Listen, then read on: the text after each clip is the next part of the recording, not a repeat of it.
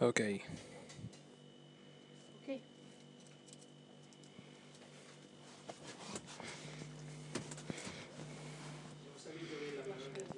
I invite you to open the Word of God in the first epistle, uh, in Peter's first epistle. First Peter chapter three.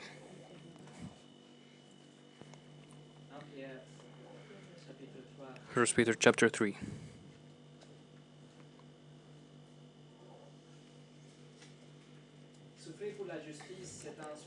Suffering for justice is a is a difficult topic. It is a heavy reality that has followed the people of God since the dawn of time. It is natural. It is it is something that's natural of of uh, uh, uh, that will happen to us. If you belong to the light, then the darkness will fight against you. If you do not have, if you don't compromise, if you don't fear uh, what the world will do to you, and if you don't want to be influenced by the world, you will suffer. We will suffer. In the Old Testament, we have examples like Moses and Daniel, and Jeremiah and Ezekiel. In the New Testament, we virtually have all the apostles. We have John the Baptist. We have the persecuted church. We have the exiled, to whom Peter, the exiles, to whom Peter writes, and of course the Lord Jesus Christ. In church history, we have countless examples of brothers and sisters that did not bow down to Caesar and upheld the biblical gospel against the world. From the church fathers up until today. For example, we have John Rogers, who was burnt at the stake in uh, 1555. But just moments before lighting the fire, he was after, offered pardon if he would recant from his biblical beliefs and adhere to the Catholic Church's doctrine. Rogers utterly refused and became the first in a list of more than 300 men and women martyred in the three years of reign of Queen Mary I, the first, also known, better known as Bloody Mary. Before Rogers, we have Martin Luther, who was excommunicated and persecuted because he refused to recant his writings and teachings uh, about salvation being by grace alone. We have John Calvin in 1536, who became the pastor of a Reformed church in Geneva, and only two years later he was expelled from his church and taken out of town because he refused to administer communion to families living in unrepentant adultery and immorality. They even threatened him with swords, but he refused to compromise. He and he left this, his city, his church, and his people, but he did not compromise. In 1750, we have Jonathan Edwards being a pastor in Massachusetts for over 20 years, who was forced out of his church because he refused to give communion to unbelievers. He was voted out by a 90 to 10 vote, and and Edwards wasn't intimidated, and and he remained firm. He remained firm in his in his uh, conviction. We could spend hours and weeks looking at examples of faithful brothers and sisters that suffered for righteousness. Uh, people who stood firm because they refused to compromise. They they suffered because they refused to compromise. They refused to to make an ungodly alliance, as we saw last week. In 2021, Pastor James Coates in Canada was imprisoned because the province had decided that churches should meet only at, at their 15% capacity, but Pastor Coates refused to submit, no, knowing that the scripture prescribed the gathering of the saints. So he spent, uh, he, he continued uh, gathering, and he spent 35 days in prison. The Word of God is all about equipping us with biblical truths, but so that we can use it uh, to expose darkness and uh, and the doctrine that we that, that we find here is to call many to light, but also to expose the darkness. But so and also so that when uh, um, hard times come, we might stand still, knowing that we, assuming uh, knowing that we will suffer for righteousness. Last week, um, God through the Holy Spirit, or no, uh, God the Holy Spirit wrote through Peter that if that is, that if happens, that if um, if we suffer for what is good, we are blessed, and that we should not fear, and that we should not be shaken. But we must stand firm, because God declares that we are blessed. We are upholding the truth. And today, in our text, uh, the Lord will continue instructing us on how to act and react in those cases. If it is our turn to suffer, how we are how we are to be consistent with the legacy of brothers and sisters that have upheld the word of God, who refused to compromise, and who suffered in return. That's what we will see today. But before we start, let's pray.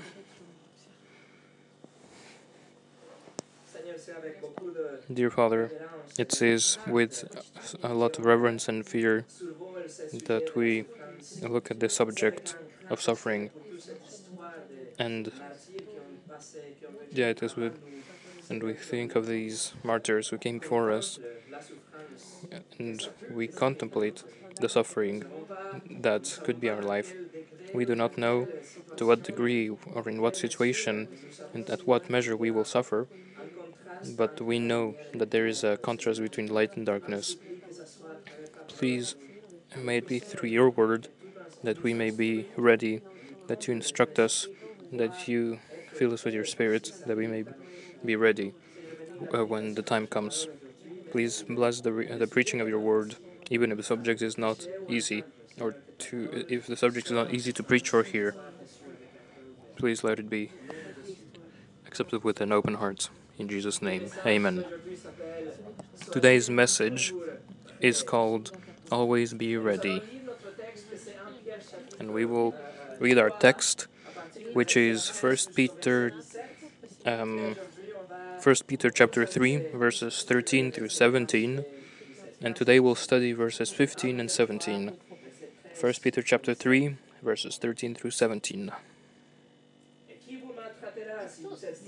And who is there to harm you if you prove zealous for what is good? But even if you should suffer for the sake of righteousness you are blessed. And do not fear their fear and do not be troubled but sanctify Christ as Lord in your hearts, always being ready to make a defense to everyone who asks you to give an account for the hope that is in you. Yet, uh, with gentleness and fear, having a good conscience, so that in the thing in which you are slandered, those who disparage your co- good conduct in Christ will be put to shame. For it is better, if God should will it so, that you suffer for doing good rather than for doing wrong. We will look at these verses under four headings that correspond to the four main actions we'll see. N- number one, sanctify Christ as Lord. Number two, always be ready. Number three, have a good conscience. And number four, suffer for righteousness.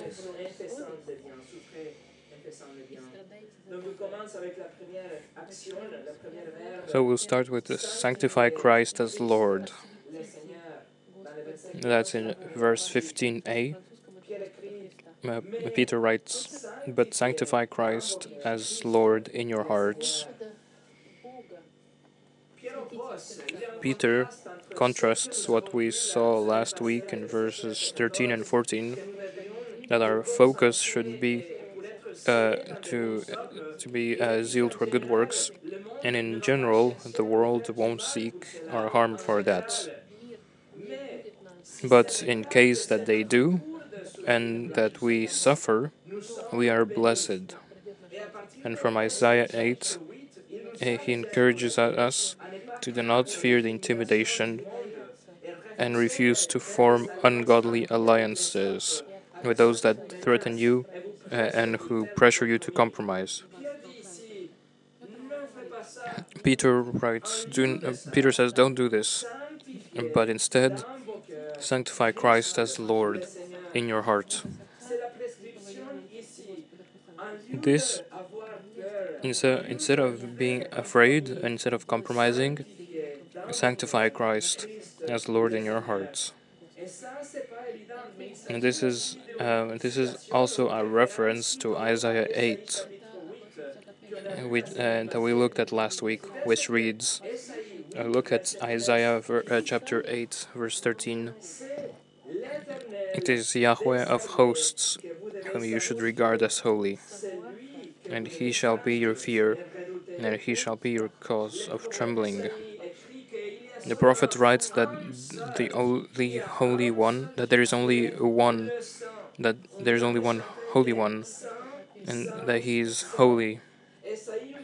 Isaiah tells us that it's Yahweh, uh, Yahweh of hosts, the Lord of hosts. Yet the Holy Spirit inspires Peter to replace the divine name with Christ affirming Jesus' deity and and uh, Peter's high um, Christology, he changes he he changes Yahweh with Jesus, saying that he should be the only holy one in our hearts. The sense is that no matter the attack that comes our way, no uh, matter the brutality of their intimidation or threats, it is not to them that we give de deference and submission, but it is to the Lord and to the Lord alone, because He's the Holy One.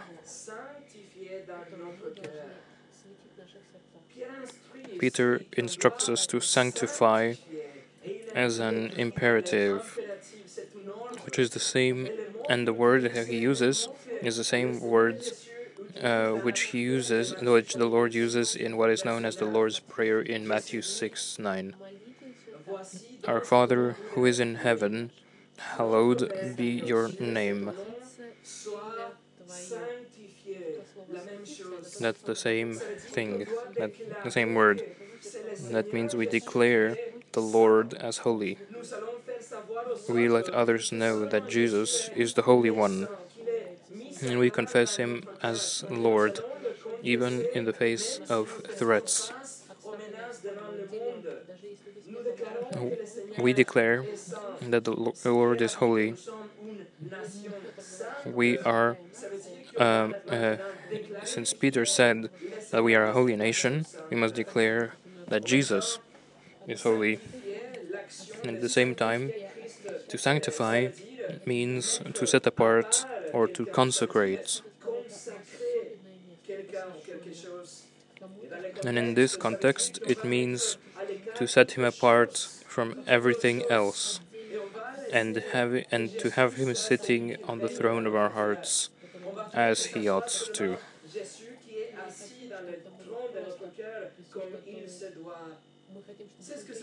That's what sanctifying Christ as Lord in our hearts means. It also means to separate him from every other form of authority, separate him from any other source of provision. He is he must be the, our only way of provision. We must um, separate him from any other way of escape, and separate him from any other judge and king whatever the circumstance. We must declare uh, and live uh, uh, live in a way that says that uh, that Jesus is um, the the one who sits on the throne of our hearts. We are being persecuted. We are suffering for righteousness, but we venerate Him alone. We worship Him alone. We want to please Him alone. We must sanctify the Lord Christ in our hearts. So it doesn't matter what the world threatens me with what they'd like me to compromise in. It doesn't matter what they say. I sanctify the Lord in my heart. I will, and I will continue to say that nothing else matters. That I adore the Lord. I, I exalt Him. I magnify Him. That He is my priority. Even if the, the world is against me, I will pledge. I, I, I, I, I, say that I pledged my pledged my uh, allegiance to Him. I live for Him. I serve my King and no other. That's what it means. That means that if He's the King of my heart, I will not compromise. I will not fear, and I will remain faithful until the end. He is my Lord. That's the essence of this command. That's why Peter tells us this. Because it's a way to it's it's a way to traverse um, persecutions and affliction, knowing that He's Lord. Psalm 118, uh, verses 6 and 7 says, Yahweh is for me, I will not fear. What can man do to me? Yahweh is for me among those who help me. Therefore, I will look in triumph on those who hate me. If the Lord is for me, who is against me? And that's what Peter tells us to do. This is a commandment in his epistle. He wants us to have a deep conviction and commitment to the Lord. It is Him who we fear, not the world. In fact, the fear of man, of verse 14, stands in opposition to sanctifying Christ in our hearts. In other words, we do not fear them, but we fear Him. That means we are okay to let down the world and to be marginalized and seen as closed minded or crazy or fanatic or all that together. That's okay if they call us that. But if Christ is our Lord, and then it is Him who we follow. That's what Peter says. Sanctify Christ as Lord in our hearts. And the heart is the seat of the will and emotions here. It is the core uh, self of the person, the real you. Therefore, the call is not to an intellectual commitment to the truth about Jesus, but a deep commitment to Him. It's to live and to know that He is Lord of our li- of my life. He is the Lord of our hearts. And when other lords seek to take His place, we, if there are other people, other things that try to take the throne of our hearts, we close the gates to the castle and declare that the king is there. That his reign is not limited by time. That his reign is not up for elections. That his majesty is incom- incomparable with all the world has to offer. And that he is never abdicating his throne that he is the Lord, and that he will he will, be the Lord forever. That's what it. That's from the most profound place of our being. We declare and affirm and are convinced that He is Lord of lords and King of kings, that He is sovereign above all creation, and that if suffering comes our way, it is only because He has allowed it, and we accept it.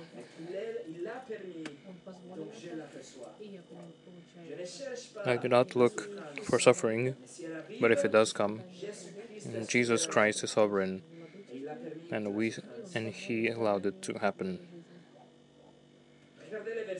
Look at verse 22. How can we do not not trust Him? Look at verse 22.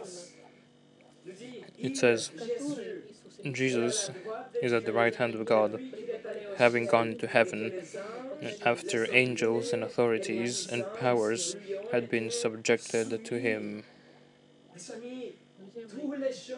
All things are under the rule of Jesus Christ. We must know this. We must remember this. It's going to produce trust and courage and strength, even in the most hostile of circumstances. That's why Peter writes, Sanctify him as Lord in your hearts.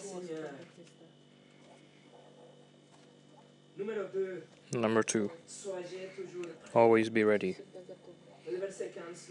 Look at verse 15. But sanctify Christ as Lord in your hearts, always being ready to make a defense to everyone who asks you to give an account for the hope that is in you, yet with gentleness and fear.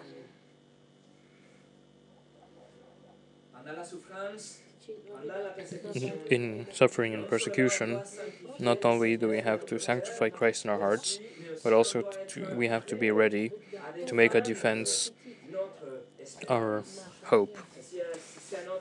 It's another imperative for us from God through Peter, and the word of uh, and the word um, for defense is the Greek word apologia, from where we get the word apologetics. It literally means a defense, a formal defense in a court, a rational explanation and arguments.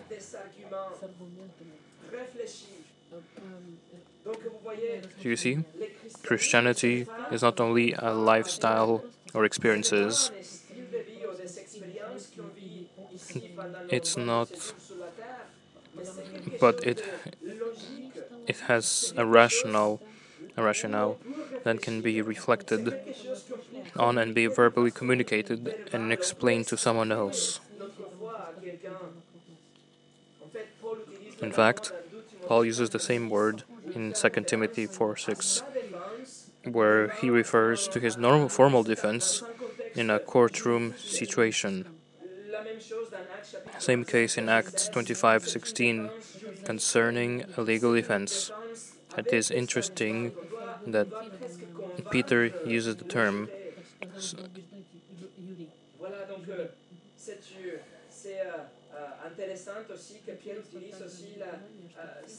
it is interesting that he uses this term, suggesting that his readers are on trial, quote unquote, daily. Um, it is always it is always that a believer has to defend his faith before an unbelieving and anti-Christian society. In Philippians 1:6, the term is used in more informal defense. Some, to be sure, are preaching Christ even from envy and strife, but also from a good will. The, the latter do it out of love, knowing that I am appointed for the defense of the gospel. Apologia, in the name word, it is a rational defense. So, we are called to give a defense. Defense of what? Do we defend ourselves? Do we defend our feelings? Do we defend our reputation, our ego? No. It's, no, it's in verse 15 the hope that is in you, meaning our faith, the Christian faith. Be ready to do so to anyone who asks you uh, uh, whether being accused before a tribunal or before your neighbor, friend, or spouse. We must be ready to explain and defend our faith. In other words, we must never be not ready. We must never be unprepared. We must never be timid or unwilling, but always to be ready. Peter writes, always be ready, referring not only to a formal trial, but to any situation in life. And he adds, to everyone, stressing the fact that we are talk that we are talking to anyone. We must be ready without, with, and through persecution. In any situation of life, be ready to defend your faith. What Peter is saying then is that we are keeping our conduct excellent, living lives that are coherent with our new nature, submitting to the authorities, being the best workers, living exceptional lives in front of unbelieving spouses, being sympathetic, like minded, brotherly, tender hearted, humble in spirit, not returning evil for evil or reviling for reviling. We must be zealous for good works, etc. All of this serves as a platform for the gospel to be able to open our mouth and explain our faith, to reason with them, and, to, and we must seize the opportunity when be ready. That means we don't live our lives in isolated communities. The Bible never says that. We are in the world, but not of the world. We are open for others to see our living testimony, and we must be ready to open our mouths and share the everlasting gospel with everyone always. In other words, not only live an excellent life for the gospel, but you also are always ready to verbally present the gospel.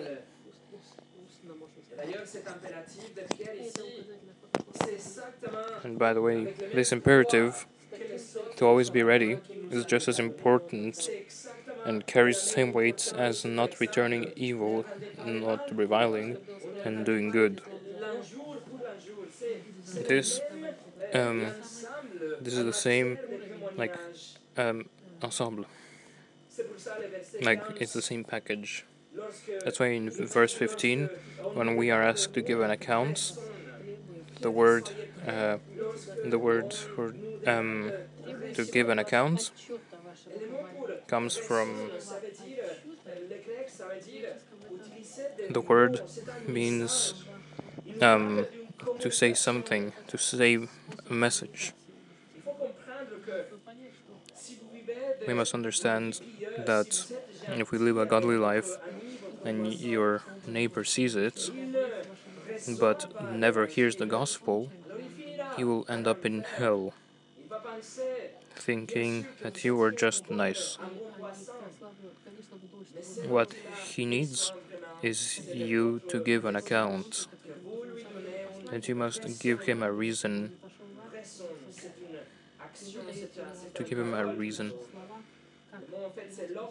The word is actually logos, which means word, I think.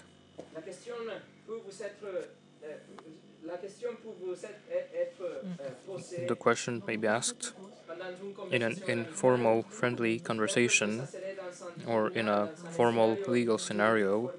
In any case and in every moment, be ready to defend your faith, what you believe, or, and this is the, or in the words of Peter, the hope that is in you.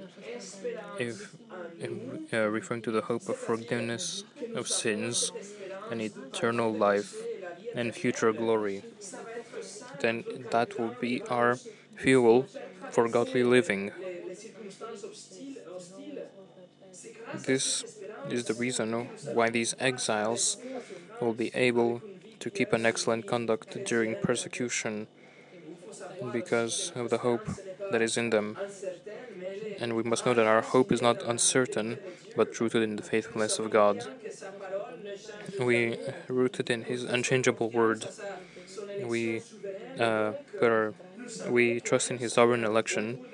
That even if they are sinners and have broken every one of God's commandments, and even if they deserve the just punishment of hell for eternity, we know that God is rich in mercy and sent Jesus to die on the cross for them by repenting and trusting in Jesus. We know the gospel that Jesus suffered and died in the place of those exiles and in the place of every person that would turn from their sins and place their trust in Jesus alone and that He has uh, risen from the dead. He forgives all those who put their faith in Him. When Jesus exhausted the infinite wrath of God with His death and with His resurrection, He assures a bodily resurrection for all those that repent and believe in Him.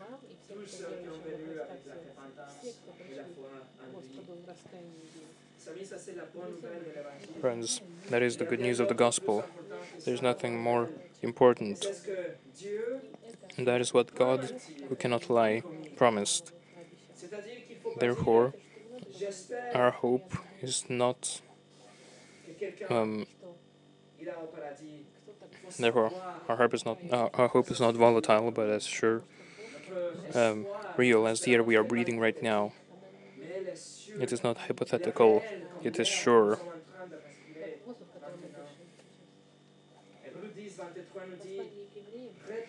Uh, Hebrews 10:23 says, "Let us hold fast the confession of our hope without wavering, for he who promised is faithful. God cannot lie, and he promised eternal life to all those who come to him in repentance and faith. We have that is the hope that is in us, which and this is the hope that will inevitably explode in the life that is consecrated to our Lord, and He will be sanctified in our hearts and actions.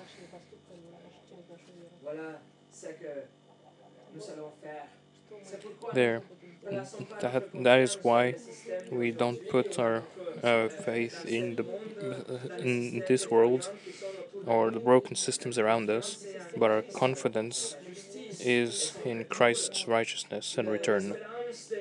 The hope of belonging to the Lord Jesus, the Good Shepherd, and trusting in His sovereign love um, and care, even in the midst of Nero's persecution. Friends, here is theology applied.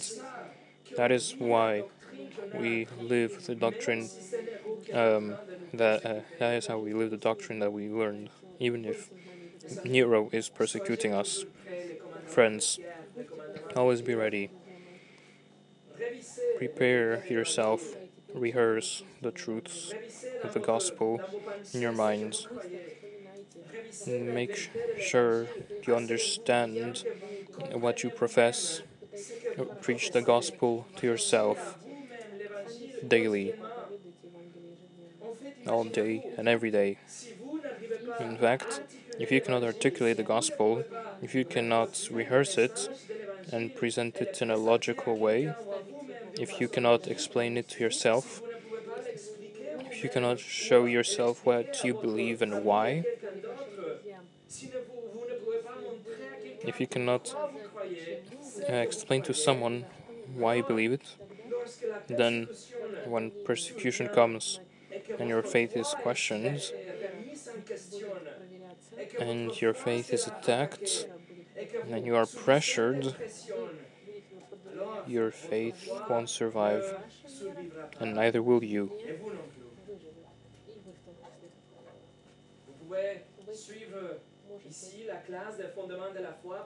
You can follow the FOF class, the Fundamentals of the Faith class, read, study, ask, put, uh, put it to words what you believe and why you believe it. Read your Bible daily. Remember that good life you strive to live, remember that good life you strive to live is is so that you'll be able to open your mouth, defend your faith, and share the gospel. Spurgeon said, We want Bible students as Christians, men who not only believe the truth, but have good reasons for believing it. We want men who can meet error with arguments. With the argument, it is written, men can maintain the truth at all hazards, using weapons taken from the armory of God's inspired book. We must be prepared. We must be motivated and always be ready. However, look at verse 15. Peter tells us the spirit of that defense. In verse 15b, uh, uh, always being ready to make a defense to everyone who asks you to give an account for the hope that is in you, yet with gentleness and fear. First, gentleness. Also in Greek, uh, in Greek translated as power under control. That means you have all this knowledge and zeal in you, and you want the person to understand the gospel, to repent from their sins, you can become passionate and knowing that, the truth is on your side, you can lose control and come across as aggressive and prideful.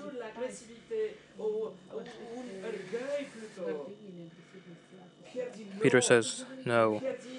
Peter says, You uh, be ready to defend your faith, but here is the guideline do it with gentleness. Paul wrote to the Ephesians that they should speak the truth in love. It's the same principle. Peter says, Be meek, just as Jesus, being absolutely all powerful, he always kept his power under control. In Matthew 11:29, he says, "Take uh, my yoke upon you and learn from me, for I am gentle and lonely heart, and you will find rest for your souls." And if you remember, Peter used the adjective um, when writing to wives in uh, chapter 3, verse 4, about having a lowly spirit, meek, gentle, having all the power, but controlling it. So we must defend our faith with uh, gentleness, and secondly, with fear, which means uh, which comes from the word phobos in Greek, which means it's a it's a healthy fear. It's a healthy fear of presenting the truth precisely, of not changing it or watering it down or adding to it. We must not do that because we have a fear of God that will frame the defense of your faith. And there's a solemn solemnity, solemnity, a weight, and eternal implications. So we must do it with gentleness, but also with fear. We are working with God's truth. Martin Luther defended the true gospel in 1521. And looking back to that day, he commented, commented Then must you not answer with proud words and bring out the matter with a defiance and with violence, as if you would tear up trees, but with such fear and lowliness, as if you stood before God's tribunal so, so must thou stand in fear, not rest on thine own strength, but on the word and promise of Christ. So we must be ready. We must be ready with gentleness and the fear of God. Number three, have a good conscience. Not only are we to sanctify Christ as Lord in our hearts, not only we are always uh, to be ready to defend our faith with meekness and fear, but also, but also in verse 16, having a good conscience. And the phrase a good conscience denotes personal integrity before God. Our conscience is a God given ability to evaluate the moral quality of human actions and, and keeping it good um, and keeping it good simply means that it doesn't accuse you. Keeping it good, keeping your conscience good, means that we are not accused by our own conscience because it knows that we are living from a different way than from what we are professing. Our conscience has been cleansed by God's grace. And so, in general, our conscience is not against us, but is with us. If your conscience, if our conscience knows that we are living in sin, it will accuse us. But if it knows we are living in obedience, it will affirm us.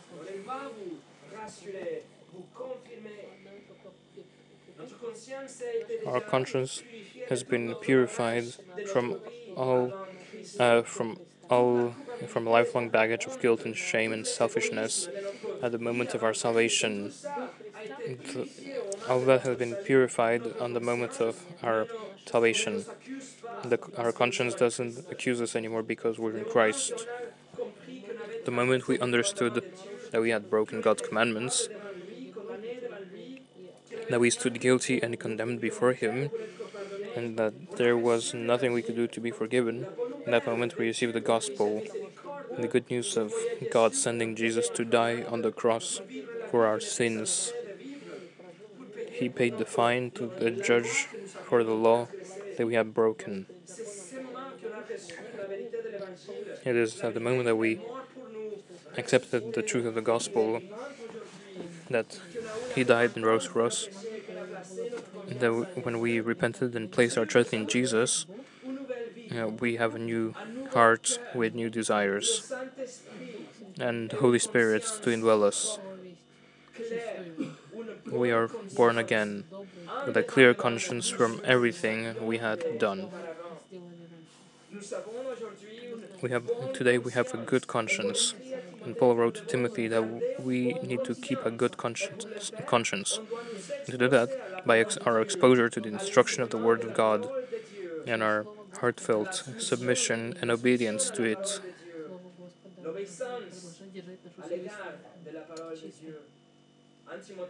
In 1 Timothy 1:5, the goal of our command uh, is love from a pure heart and a good conscience and unhypocritical faith. Then, as we follow the will of the Lord, we will uh, be growing in sanctification and holiness on the inside, which is where the conscience works. Our conscience is kept pure and clear. If it doesn't condemn you, it, then it doesn't it doesn't show guilt. It, it doesn't confront us because we are following the will of the Lord. And if we present a defense, present a defense of our faith, our conscience will be clear because our life adheres to the message that we preach, and we are not the hypocrites.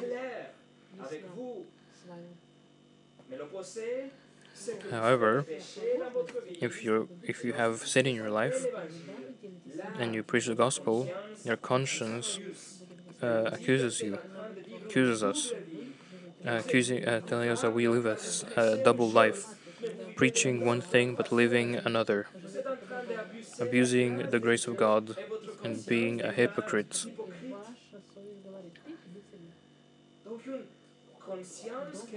A defiled conscience cannot withstand the onslaughts of hostility.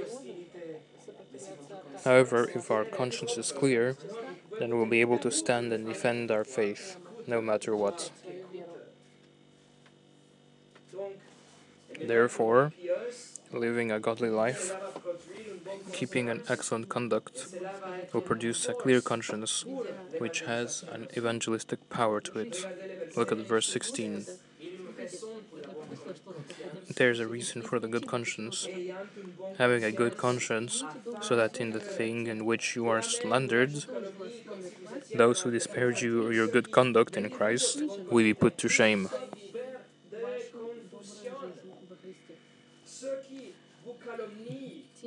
Those that slander us, those that slander Christians, will be put to shame because it will be found that those are false accusations. Peter uses Peter uses the, the word uh, translated as slander, as in uh, uh, as in uh, uh, chapter two, verse twelve, is an onomatopoetic word, which sounds like its meaning, literally according to Babel, with according to blah blah blah. It's a, a word that sounds like what it means. Unbelievers bring whatever false accusation against you, whatever uh, they accuse you of. They they want to abuse you verbally, so that as your life is consistent to the message you preach, they will. But as your life is consist consistent to the message you preach, they will be put to shame. In verse 16 tells us.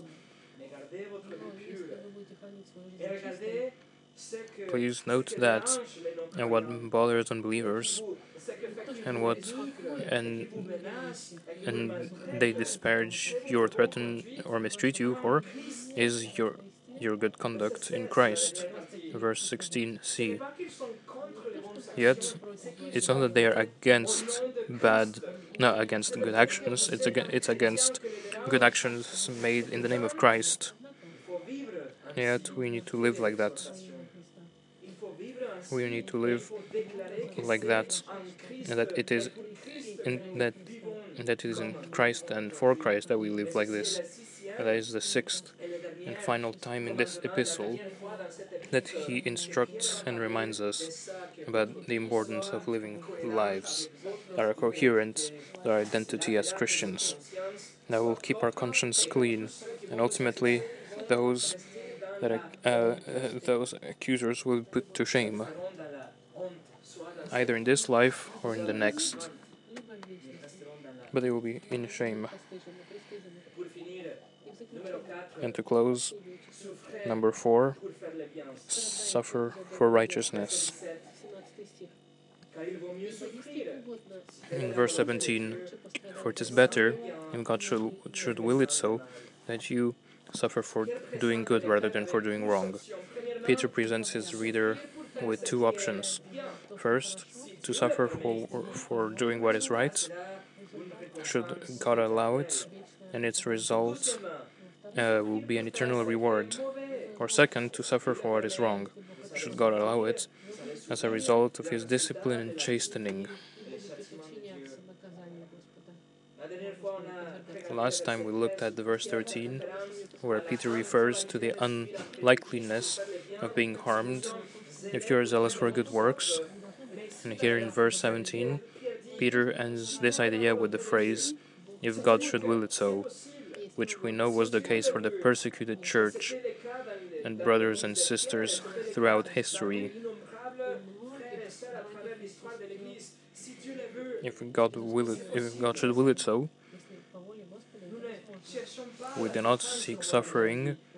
We are not anxious to go through it. In fact, we pray as Lord taught in Matthew 6 to be spared from evil, but we recognize that it can come. And when it does, we must be ready. Luther said, Martin Luther said, Go on in faith and love. If the cross comes, take it. If it comes not, do not seek it. Friends, if we are to suffer, let it be for doing good, for upholding the biblical standards, for defending the authority of Scripture, for calling sinners to repentance, for declaring that Jesus reigns, for announcing that He is coming back, for exposing error, for living excellent lives, for sanctifying Christ as Lord in our hearts, for being always ready to defend our faith, for doing so in meekness and fear, for keeping a good conscience, for living excellent lives consistent with our nature. Suffering may come, and if it does, be sure that it comes for your righteous deeds. And, and that it may not come, make sure that it comes for your righteousness and not for your sins. Know that, and know that if it comes, uh, it is under control. It is under the control of the sovereign God who loves you and who will carry you through. Let's pray.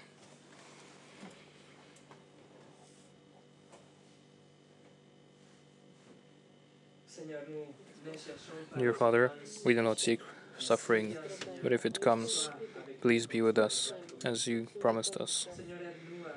Please help us to be always ready to give a defense for our faith, to not be ashamed to open our mouth and preach the gospel, to be ready to do it,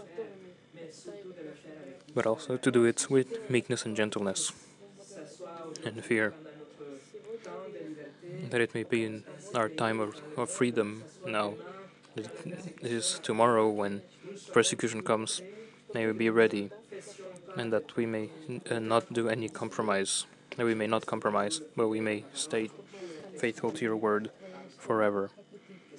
And if one day we must suffer for you, it may be because you already suffered for us. In Jesus' name, amen.